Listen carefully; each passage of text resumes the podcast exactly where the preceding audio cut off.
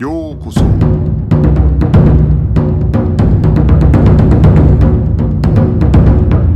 Eu sou o Gustavo e você está ouvindo o Budocast. Bem-vindos a mais um Budocast.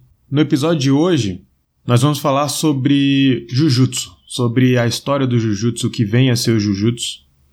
Bom, primeiramente, antes de começar, eu queria agradecer a todo mundo que tem se inscrevido aí no, no Instagram do Budocast. A gente aumentou bastante o número de inscritos. Hoje a gente já ultrapassou a marca de mil inscritos, então é, teve um crescimento muito, muito interessante nos últimos tempos. Então eu sei também que tem muita gente que começou a ouvir o Budocast agora. O tema sobre Jujutsu, na verdade, ele já foi trabalhado no nosso blog.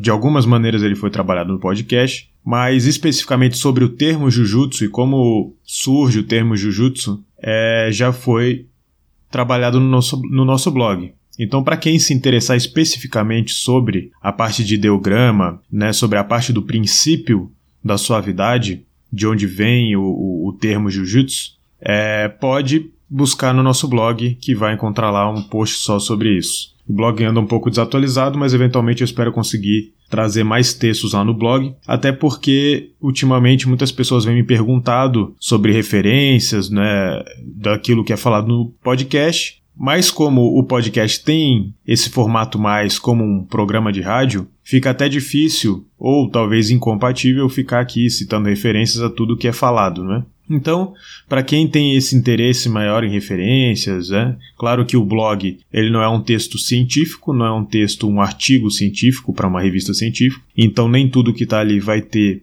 referência, mas eu busco trazer a referência, algumas citações, algumas coisas que, que tentam elucidar os temas ali que são trabalhados, né?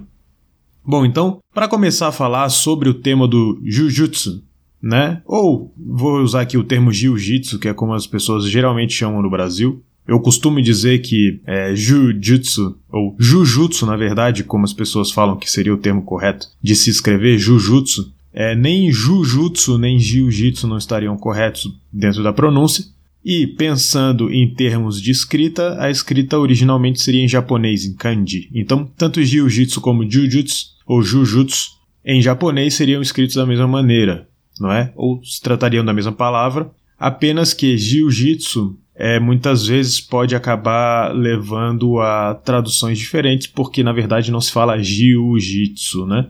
E jitsu pode ser outras palavras, enfim. Não vou entrar em detalhes sobre isso, mas para deixar claro, eu vou escolher pelo termo jiu-jitsu aqui para ficar até mais fácil a compreensão, porque muita gente no Brasil ainda liga o termo jiu-jitsu aos estilos mais clássicos que eram praticados anterior ao período Meiji. Então, eu resolvi para introduzir esse assunto, né, para discutir afinal de contas o que é jiu-jitsu, né?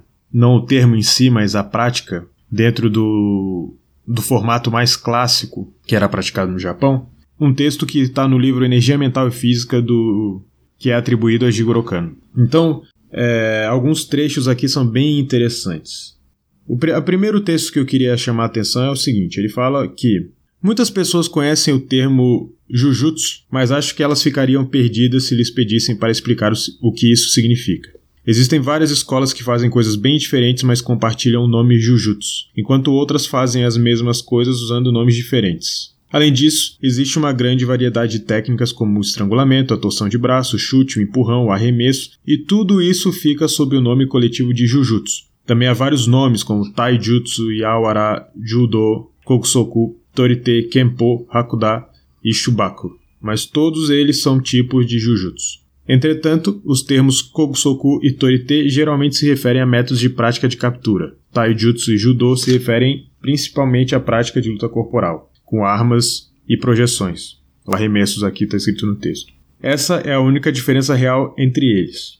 Tendo em vista os muitos nomes diferentes e métodos de treinamento das artes marciais, é impossível dar uma explicação simplificada que esclareça as diferenças entre elas. Então aqui essa primeira, essa primeira parte ela é bem interessante porque chama atenção para uma dificuldade que existe em você delimitar exatamente o que é Jujutsu ou Jiu-Jitsu. Ele segue. Entretanto, se quisermos descrever de maneira simplificada todas essas artes marciais, poderíamos dizer que todas são técnicas de ataque e defesa contra o inimigo, nas quais não se usa armas ou apenas uma arma curta. Mas como o termo Jujutsu é mais conhecido, eu usarei aqui como um termo genérico para abranger todas as artes marciais que mencionei acima. Aqui uma segunda informação. O termo Jujutsu, de todos esses termos que foram citados anteriormente, é mais conhecido. E além disso, que se tratam de técnicas de ataque e defesa contra o inimigo ou sem armas ou com armas menores. Esse texto de Jigoro Kano, ele é semelhante a uma definição de Jujutsu que é feita por Serge Moll no livro Classical Fighting Arts of Japan. Ele diz o seguinte: Na minha opinião, o jiu-jitsu tradicional pode ser definido de maneira mais apropriada como o método de combate corpo a corpo desarmado ou empregando armas menores que podem ser usadas de maneira defensiva ou ofensiva para subjugar um ou mais oponentes desarmados ou armados. Essa definição inclui dois elementos muito importantes. Primeiro, a pessoa que usa jiu-jitsu não precisa necessariamente estar desarmada. Um bushi dificilmente ficaria completamente sem armas, portanto, uma definição precisa não implica que uma pessoa que usa jiu-jitsu deva estar desarmada. Isso poderia significar apenas que, por qualquer motivo, não poderia ou não iria usar de suas armas maiores, o que para o Bushi significaria espada, lança, naginata e similares. Então aqui, uma coisa que geralmente foge ao senso comum é justamente o uso de armas pelo Jujutsu, ou pelo Jiu-Jitsu. Eu que falei que ia falar só o termo Jiu-Jitsu, já estou usando os dois ao mesmo tempo. Mas enfim, é, nós vamos ver então essa questão do uso de armas um pouco mais para frente. Eu vou seguir no texto de Jigoro Kano. Ele diz o seguinte: Não podemos determinar o ano ou mês em que o Jujutsu se iniciou, mas apenas dizer que ele evoluiu desde os tempos antigos através de muitas gerações, graças à genialidade de várias pessoas. Entretanto, não se acredita que ele tenha ganho popularidade e atingido o status atual antes da, da época de Shen Wanping, ou seja, até meados do século XVII. Desde então, ele atravessou vários graus de reconhecimento. Na época da restauração Meiji, em 1868, ele já tinha se difundido aos poucos pelo país e muitas escolas já estavam firma, firmemente estabelecidas. Bom, aqui ele chama atenção para outra coisa interessante, que também tem um paralelo no livro do Moll, em que ele fala que a principal versão do surgimento da palavra jiu-jitsu, ela provavelmente só foi usada a partir de 1630, pela escola ou pela fundação da escola Sekiguchi Ryu. Ryu, no caso aqui, é, seria similar ao termo escola, no termo de vertente, ou um estilo no caso de jiu-jitsu. Então,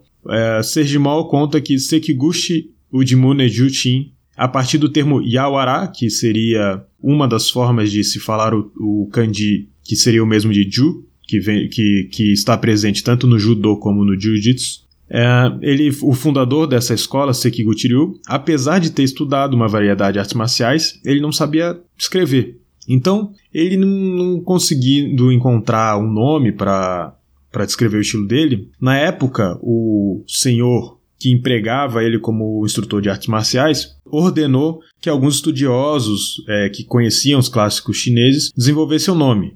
Eles começaram utilizando esse ideograma Ju, ou que também poderia ser lido como Yawara, e aí eles juntaram com o Jutsu, né, que seria técnica. Então, Aqui a gente aponta que o início do termo teria se dado em 1630.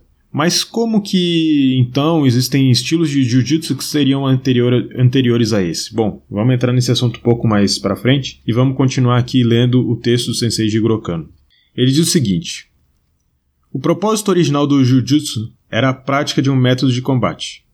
Como há muitas variações do que pode ser considerado combate, o jiu-jitsu se desenvolveu em muitos estilos, cada um com métodos distintos. Em um estilo, a intenção era principalmente derrubar e matar o oponente, enquanto em outro, era capturar o oponente ou matá-lo por meio de golpes em pontos vitais. Aqui ele chama atenção para outra característica do, da palavra do termo jiu-jitsu é que as escolas elas se diferenciavam muito entre si. Então, às vezes é até difícil de você delimitar exatamente o que seria jiu-jitsu em termos técnicos, né? Aí ele segue em um outro trecho. Embora o combate esteja no cerne da prática do jiu-jitsu, a educação física e o treinamento mental sempre estiveram entre as suas metas. Esse nunca foi um ponto de discussão, pois o treino para a luta exige que se mova o corpo de várias maneiras, o que levou o jiu-jitsu a se tornar indiretamente um tipo de educação física. Entretanto, pela mesma razão, ele também se tornou um método de treinamento da mente. Todas as formas de combate requerem inteligência e uso de vários truques e expedientes. Por isso, durante o treinamento do jiu-jitsu, a mente é inconscientemente treinada de várias maneiras. Coragem, postura e outros fatores benéficos para a vida também podem ser desenvolvidos falando sobre essa questão, em outro trecho tem uma outra parte que eu acho complementar que diz o seguinte: Eu tive várias razões para resolver não usar o termo Jujutsu, que descrevia o que era praticado antes, e optar pelo termo Judô. A razão principal é que Do, caminho, é o foco principal do que é ensinado pela Kodokan, enquanto o Jutsu, técnica, é algo secundário. Eu também queria tornar claro que o Judô é uma maneira de se buscar o Do, quando as pessoas que ensinavam Jujutsu antigo tinham visão e habilidade, elas provavelmente ensinavam não apenas o Jutsu, mas também o Do. Mas um olhar sobre os verdadeiros resultados dos seus ensinamentos e das anotações da época indica que seus métodos de ensino eram um tanto inadequados. Então, apesar de falar que os métodos eram inadequados, Jigoro Kano ressalta que a questão do Do, ou o treino como na direção de um caminho, ou num, num sentido mais filosófico, ela era provavelmente, na verdade, nós temos indícios por, por vários textos de vários autores hoje que sim, que é, a parte filosófica e várias outras questões que são envolvidas dentro do judô também eram trabalhadas no jiu-jitsu antigo. Agora, ele ressalta uma outra coisa mais à frente. Quando falamos sobre jiu-jitsu hoje em dia, as pessoas normalmente pensam em uma técnica em que se fazem coisas perigosas, como o estrangulamento do oponente, torção de membros, ou mesmo em casos extremos, técnicas mortais. Basicamente pensamos em algo que causa dano ao corpo e que não traz benefícios. O verdadeiro Jujutsu não é assim. E aí ele segue também mais à frente falando como o Jujutsu daquela época é, começou a se entregar, vamos dizer assim, para a prática de lutas em espetáculos, ou seja, como entretenimento, que era uma coisa que ele não gostava, e também que a qualidade dos professores teria é, diminuído. Então, a exigência para, por certificações para que se dessem aulas de jiu-jitsu diminuiu consideravelmente naquele período, o que fez com que professores que não eram preparados estivessem dando aula de jiu-jitsu. Então, aqui eu queria chamar para alguns itens que eu acho interessantes da gente levar em consideração quando a gente pensa no que, era o jiu-jitsu. E levando em consideração, claro, o texto que, gente, que eu acabei de ler, que foi escrito por Jigoro Kano. Então, primeiro ele diz que existiam vários nomes para descrever uma mesma categoria de escolas de artes marciais, né? então Jujutsu como categoria. A do termo Jujutsu não era o único que era utilizado, mas que o nome Jujutsu se tornou predominante, o mais conhecido. Bom, a segunda questão é que a variação técnica entre essas escolas poderia ser tão grande ao ponto de se tornar difícil entender a que tipo de arte marcial especificamente o termo Jujutsu se refere. Bom, o terceiro item é que o ensino dentro de um caminho ou do não é exclusivo então do judô, mas também estava presente nos antigos estilos de jiu-jitsu. E o quarto é que o jiu-jitsu do tempo de Jigoro Kano teve uma queda na qualidade dos professores e se entregou a espetáculos e lutas de entretenimento. Então, isso ocorreu em detrimento da imagem pública do próprio jiu-jitsu que começou a ser mal visto perante a sociedade japonesa. Até por isso, no final das contas, Jigoro Kano diz que ele prefere utilizar o termo judô, que também não é um termo que foi criado por ele, é um termo que também era utilizado para descrever tipos de jiu-jitsu, ou a categoria em que o jiu-jitsu se encontra, mas que não carregava uma imagem negativa ainda dentro da sociedade japonesa como o termo jujutsu, que era muito ligado a essas lutas de entretenimento e com fins de espetáculo que atraíam dinheiro, apostas e assim por diante.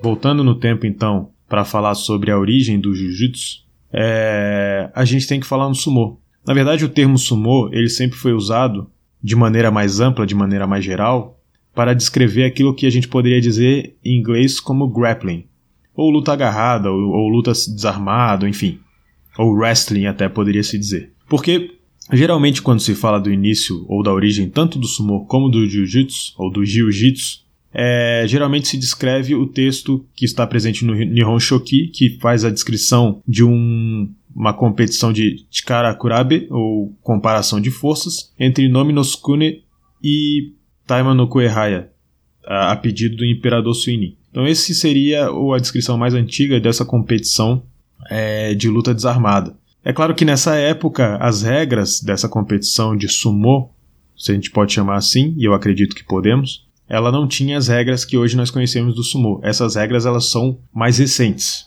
Então o que ocorre é que era possível ainda termos ainda chutes e diversas outras outros tipos de técnicas que hoje não são permitidas no, na, nas lutas de sumo. Não somente isso, se nós formos olhar as várias representações que existem dessa desse evento histórico, muitas vezes os personagens que fazem essa luta, eles não estão se trajando, vamos dizer assim, no modelo que nós conhecemos do sumo atual. ou seja, usando mawashi e estando despido no resto do corpo. Geralmente eles usam algo muito até semelhante ao que nós poderíamos encontrar posteriormente nos desafios de jiu-jitsu.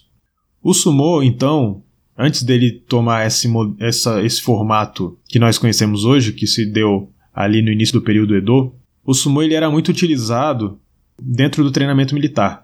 A gente pode destacar que Oda Nobunaga e Toyotomi Hideyoshi, eles eram patronos de sumo. E eles utilizavam, eles contratavam professores, instrutores de sumo para treinar os seus soldados. Era um tipo de prática que era utilizada dentro dos exércitos. Então, alguns autores, como Dreger, por exemplo, eles apontam que a partir desse sumô, e é que eu repito, um sumô mais antigo, é, foi desenvolvido então, ou começa a ser desenvolvido, ou influencia no caso, o tipo de luta agarrada conhecida como kumiuchi, ou luta agarrada com armadura, ou luta desarmada com armadura, talvez seja o jeito mais é, correto de dizer. E o kumiuchi, ele também ali entrando naquele hall de termos que poderiam ser utilizados de maneira semelhante ao Jujutsu, entra o Kumiuchi também. Então, quando Jigoro Kano aponta que diversos termos fazem parte dentro da categoria Jujutsu, o Kumiuchi também entraria dentro do, da categoria Jujutsu. Então, o que, que acontece? Entendendo um pouco o desenvolvimento das artes marciais no Japão, muitos pesquisadores indicam que é somente que é somente a partir do século XVI que verdadeiramente o, as escolas de artes marciais começam a se proliferar. Ou seja, anteriormente era muito comum se contratar alguém pelo nome ou pelo status e honra que ele tinha adquirido em batalha, ou então por ser filho de alguém muito famoso, ou coisas desse tipo.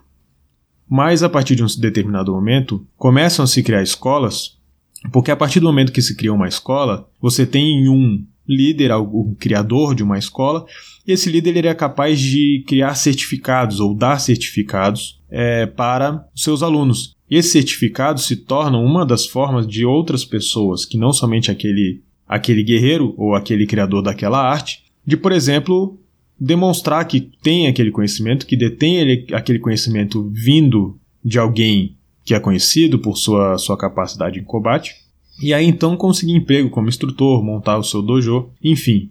E aí, a partir da, do início da proliferação dessas escolas, alguns autores eles colocam alguns itens que geralmente galgavam essa criação dessas escolas. Então, muitas vezes, essas escolas ou elas derivavam de um estilo posterior, não é? Então, por exemplo, já existia um estilo como Take no Uchiryu, e aí alguém que havia é, treinado o estilo Take no Uchiryu cria um estilo derivado. Então, por exemplo, o Santoha Takeno Uchiryu, né, que é da família Yano. É, então, nada mais é do que um estilo derivado Takeno Uchiryu com inovações de uma outra família que cria então sua própria vertente. Então, aí ele criou uma vertente.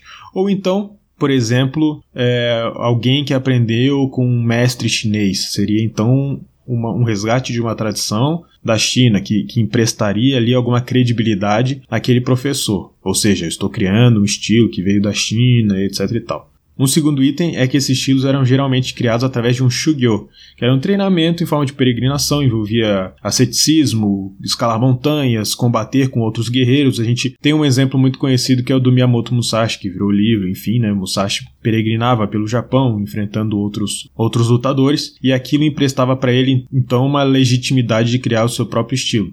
E um terceiro item também que era bastante encontrado era a criação através da iluminação espiritual. Então, aquele cara que criou aquele estilo, ele teve um encontro com Tengu ou, ou com Kami, ele, ele, ele sonhou as técnicas através de uma adivinhação. Então as técnicas eram, elas eram provenientes de seres espirituais, encontros místicos, né? Então, dentro desses três dessas três, desses três itens, a gente pode encontrar até concomitantemente mais de um item dentro da criação desses estilos. Isso dava legitimidade, dava credibilidade naquela época ao sujeito que criava um, um novo estilo. Então, é, existem até autores que apontam né, a questão dos nomes dos estilos. Então, por exemplo, quando você fala Tenshin Shoden, a verdadeira e correta transmissão da deidade ou da divindade, né? ou Shotengu, ou então é, Kashima, né?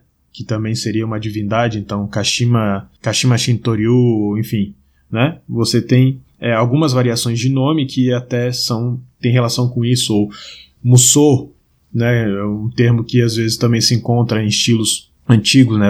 É uma visão em sonho, enfim. É, a gente é, essa essa questão mais mística geralmente ela está envolvida e também, por exemplo, se a gente for pegar o Tenjin Shinryu, né? Qual é a história do Tenjin Shinryu? Então, o criador do Tenjin Shinryu é, realizou diversos desafios, vencendo todos eles. Na verdade, a história do Tenjin Shinryu é até bastante interessante porque eles registraram esses desafios que eram ganhados pela escola, né? Então, muitos dos registros que nós temos de desafios de, entre escolas de jiu-jitsu, eles vêm dos registros que a escola Tenjin Shinryu anotou ou, ou, ou resolveu manter, como até, de novo, essa questão da credibilidade ou da legitimidade quando você cria o seu próprio estilo.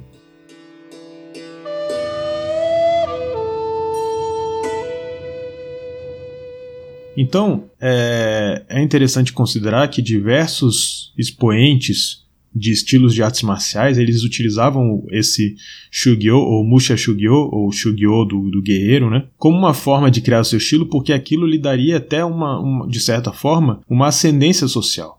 Então, aquele samurai que ele estava em um determinado patamar da, do, da estrutura hierárquica dos samurais, ganhava um certo salário, a partir do momento que ele se torna um criador de um estilo, ele pode se tornar um professor dentro de algum feudo, enfim, ele pode tentar escalar um pouco aí essa, essa hierarquia onde ele se encontra. É mais ou menos nesse contexto que surgem o que existem autores que chamam das quatro grandes escolas de grappling, que é o Takenouchi Ryu, o Kitoryu, Sekiguchi Ryu e o Seigoryu. Sekiguchi Ryu, que eu já mencionei anteriormente, de onde possivelmente pode ter vindo o termo Jujutsu. É interessante que o Takenouchi Ryu, ele é anterior ao à criação do termo em tese. Só que o Takenouchi Ryu, ao invés do, ao invés do termo Jujutsu, utilizava originalmente é, Kogusoku, Koshinomawari, enfim, não utilizava o termo Jujutsu, mas claro, a partir do momento que ele se encontra na mesma categoria de escolas do Sekiguchi Ryu, e o termo Jujutsu se populariza ou se torna predominante, ele também passa a adotar o termo Jujutsu, ainda que tenha vindo anteriormente. Agora, é interessante também notar que os estilos mais antigos, ou os primeiros estilos de Jiu-Jitsu, se a gente for pensar principalmente naquela definição de Jiu-Jitsu que a gente tratou lá no início, esses estilos de jiu-jitsu eram estilos que agregavam ainda um arsenal técnico bastante extenso. Então, se nós formos pegar o currículo Takenochi Ryu, existem técnicas de bastão, de adaga, de espada, enfim, nós podemos aí citar uma série de, de, de técnicas que não é somente luta agarrada ou luta sem armas, enfim, ou mesmo às vezes armas menores, né? Ou então, se nós formos pegar o Tenshin Shoden Katorishin Toryu, que é muito ligado hoje a técnicas de espada, por exemplo, o Katorishin, Katorishin Toryu, ele também é, possuía técnicas técnicas de jiu-jitsu, né? Ou e, e, naginata, enfim. Era muito comum nesse início que as escolas elas fossem compostas ou, ou tivessem um ensino totalmente integral. Eram escolas de treinamento de guerreiros. Então, quando você chegava naquela escola, você não ia aprender somente um item ou outro. Essa definição de em que categoria cada escola se encontrava era ainda mais difícil de você ter e muitas vezes ela tinha muito mais relação com o ponto de vista pessoal daquele do, do seu criador. Bom, é interessante também notar aquilo que eu tinha falado sobre o sumo. Então, o sumo nessa época começa a adquirir as características uh, que nós temos hoje. E por que, que isso acontece? Isso acontece muito relacionado ao fato de que, com o início do, dos tempos de paz, da unificação do país, os atuais mandatários do Japão naquela época, a família Tokugawa, né, de onde vem o shogun, o shogunato Tokugawa, né, que caracteriza o período Edo, e a mudança da capital até a região onde hoje é chamada de Tóquio, não só é um período de paz pela unificação, mas porque quem está no poder quer que essa paz se mantenha. Então começa a criar uma série de uma série de legislações que direciona essa paz. Então, por exemplo, uma das coisas que eles viam é que é, o sumo, que não era praticado somente em, em competições oficiais, vamos dizer assim, eventos oficiais, ele também era praticado às vezes pelas pessoas na rua por exemplo, né? Existia uma série de variações de sumô. Ah, e outro detalhe que alguns é, pesquisadores falam é que a, a, o, a limitação da área da luta de sumô ela se dava pelos próprios espectadores. Então fazia como se fosse aquela roda de luta, né? Com duas pessoas no meio, e isso acabava dando grandes confusões. Uma pessoa caía por cima da outra, começava uma briga entre todo mundo. Então eles falaram: não, isso aí não vai mais poder acontecer. E aí, ah, algumas lideranças do sumo, interessadas na continuação da prática do sumo, vão lá e começam a fazer essas alterações, vamos dizer assim, ou essas delimitações no que seria de fato a prática do, do sumo oficial, e aí a prática do sumo oficial ela passa a ser permitida, ela continua a ser permitida, mas a prática do sumo não oficial, esse tipo de sumo de rua e tal, ela é completamente banida. É, por outro lado, também existe um enfoque em evitar que domínios diferentes entrem em guerra um com o outro ou, ou tenham algum tipo de problema um com o outro. Então imagine que você é de um é senhor feudal de uma região. E aí o seu samurai ele resolve fazer o Shugyo. Ele sai e começa a andar por todo o país, ele vai num outro domínio, ele arranja confusão com um professor de Kenjutsu em um outro local ou de Jujutsu em outro local. E aí ele vai lá e mata esse cara por, de, por decorrência desse desafio. A partir desse momento, o daimyo de um local vai ter problema com o daimyo de outro. Isso poderia levar a uma nova guerra. Então isso não era interessante para quem controlava o Japão naquela época. Então começam a haver tantas delimitações que esses desafios entre escolas de locais diferentes ele começa a não acontecer mais. E a prática ela começa a se voltar muito mais para a prática de kata, né? Então chama atenção a predominância no caso do jiu-jitsu a utilização do, das, do kata como forma de treinamento. Ah, já que é, é, essa, esses desafios entre escolas eles começam a se tornar cada vez mais raros. Né? Além disso, é uma outra coisa que eu gosto de sempre chamar atenção é que geralmente se liga o, o jiu-jitsu a lutas de em guerra, né? Então a ideia é mais ou menos a seguinte: existiam lá guerreiros de duas partes diferentes, quando eles se colidiam em combate, eles colidiam com armas. E a partir do momento que eles perdiam suas armas, eles utilizavam jiu-jitsu. Agora vamos pensar em algo ou uso que o jiu-jitsu ele pode, ele na verdade ele tem até hoje na nossa sociedade. Ele era utilizado pelas forças de segurança daquela época. Então, claro, se você tem é, é uma questão contextual. Se você tem que capturar alguém sem matar ele e às vezes inclusive sem causar nenhum dano a ele, porque pode ser um cara muito importante. Você pode prender ele, mas você não pode matar ele, você não pode é, causar um, um grande ferimento nem nada assim. Então você precisa desenvolver métodos de captura né? O jiu-jitsu ele era muito usado para captura. Então, a gente vê que em, em, estilos mais antigos, as técnicas, por exemplo, de você amarrar alguém com corda, que seria o algemar naquela época, Hojojutsu, elas eram bem presentes nos estilos de jiu-jitsu mais antigos. Né? E isso continua e se mantém até o Tenjin Shinryu também. Então, é, o jiu-jitsu como utilização para é, as forças de segurança da época, que era, que era feita por samurai, pela, pela classe samurai, o jiu-jitsu se tornava bastante importante. Além disso, se a gente for lembrar que não era permitido a população em geral carregar espadas, você treinar um estilo desarmado, ou um estilo que utiliza armas que são permitidas, ou armas diferentes daquela que é exclusiva da classe samurai. Então, nesse sentido, o jiu-jitsu ele também ganha aí é, um terreno para poder crescer. Ocorre que, eventualmente, existe uma mudança na legislação que passa a tentar criar um regime de contratações de professores, enfim, de, de artes marciais, mais baseado na meritocracia. Ou seja, como antes não é, os desafios entre estilos eles praticamente não podiam acontecer, então ficava muito difícil você decidir quem era melhor através de um combate. Então, basicamente, as coisas aconteciam através da hereditariedade, então através de linhagem de família, ou então através da, da, da, obtenção de certificados. Então, alguém que foi aluno de alguém, ele consegue o emprego porque aquele estilo se torna conhecido. Com essa mudança, ali no final de 1700, você começa começa-se a ter novamente esses desafios entre escolas. A, a escola de jiu-jitsu que se torna mais conhecida nessa época é a Tenjin Shinryu, porque ela se torna muito predominante nesses desafios entre escolas. Para a gente ter uma ideia, o Kobusho, que era uma escola militar, em 1856, a maioria dos instrutores que eles contrataram vinham através dessas, desses estilos que eram mais conhecidos por essas por vencer esses desafios, essas lutas de combate. Isso acontecia tanto no caso do jiu-jitsu como no caso do kenjutsu, né? Que é mais ou menos nesse período que você tem o aumento dessa prática de, da, da luta, né, com shinai, com armadura, com bogu, que vem a originar o Kendo, né?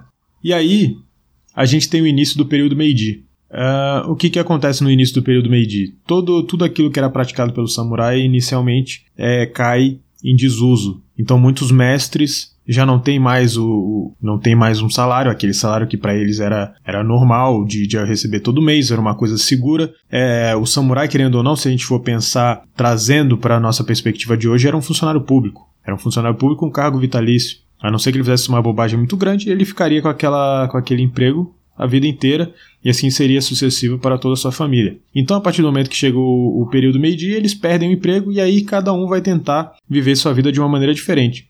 E aí é quando começam a surgir esses espetáculos de entretenimento que Jigoro Kano tanto afirma que eram coisas que acabavam somente degradando a imagem do jiu-jitsu por toda a sociedade japonesa e a razão pela qual ele passou a usar o termo judô, que também já tinha sido usado anteriormente por outros estilos. Agora, também tem uma outra coisa interessante aí que a gente traz do termo jiu-jitsu nessa época, ou até na verdade antes. Como eu já tinha falado anteriormente, jiu-jitsu era uma categoria de escolas, e essencialmente era isso.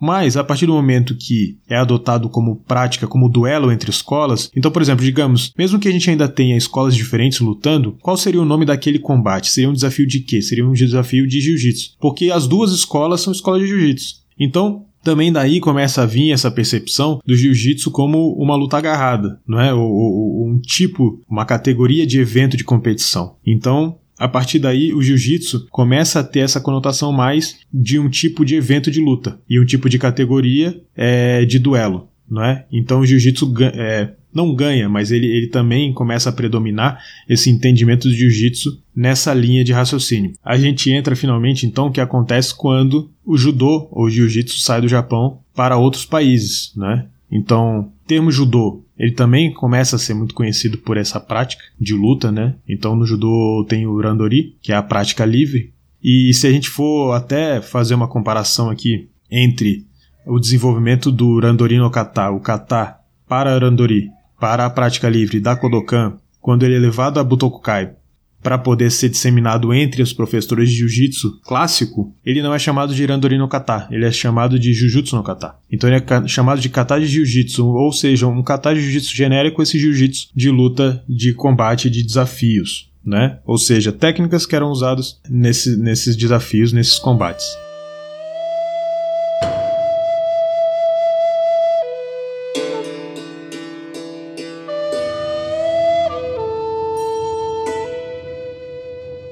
Então, para a gente resumir, no final das contas, depois de toda essa história, do que se trata o jiu-jitsu? Bom, primeiramente, uma coisa que eu sempre falo é que depende de que época a gente está falando. Por quê? Porque, como eu tinha falado anteriormente, os estilos do início do nascimento do jiu-jitsu, eles são estilos mais compostos, ou seja, são estilos em que é praticado não somente a luta sem armas, mas também luta com espada, muitas vezes com bastão e com tantos outros tipos de recurso, né? Agora a gente, quanto mais a gente vai caminhando para o período Meiji, mais esses estilos vão ficando mais especializados. Muitas vezes eles vão perdendo a característica de, é, do combate com armaduras, porque é muito diferente você sair de um período em que há guerras constantemente em outro em que você tem mais necessidade de se defender quando você está andando pela rua. Então, a partir do momento que existe essa mudança de um país muito mais pacífico, em que não existem tantas guerras, e que o samurai não vai utilizar tanto a sua armadura na sua vida diária, então ele precisa de recursos para se defender quando ele estiver sem a armadura e muitas vezes contra adversários que não necessariamente vão ser outro samurai com armadura. Então, primeiro tem essa questão. A segunda questão é esse, é esse desenvolvimento dos duelos entre escolas, que aí é um outro momento. Nesse outro momento, aí se tem o desenvolvimento das técnicas de fato para duelos entre escolas, levando em consideração também o surgimento do uniforme de treino, do tatame específico para o treinamento e também era usado no dojo onde ocorriam esses desafios, né? Então, existe esse outro, esse outro momento. Então, Jiu-Jitsu em cada tempo, ele era uma coisa diferente e voltando a reafirmar aquela questão da escola. Se a gente for pegar um Takeno Uchiryu e escolas derivadas das técnicas do Takeno Uchiryu, nós vemos uma coisa. Se a gente pegar, por exemplo, um Yagyu Shingan-ryu, já é outra coisa completamente diferente, lembrando muito mais, às vezes, um karatê ou um estilo de kung fu.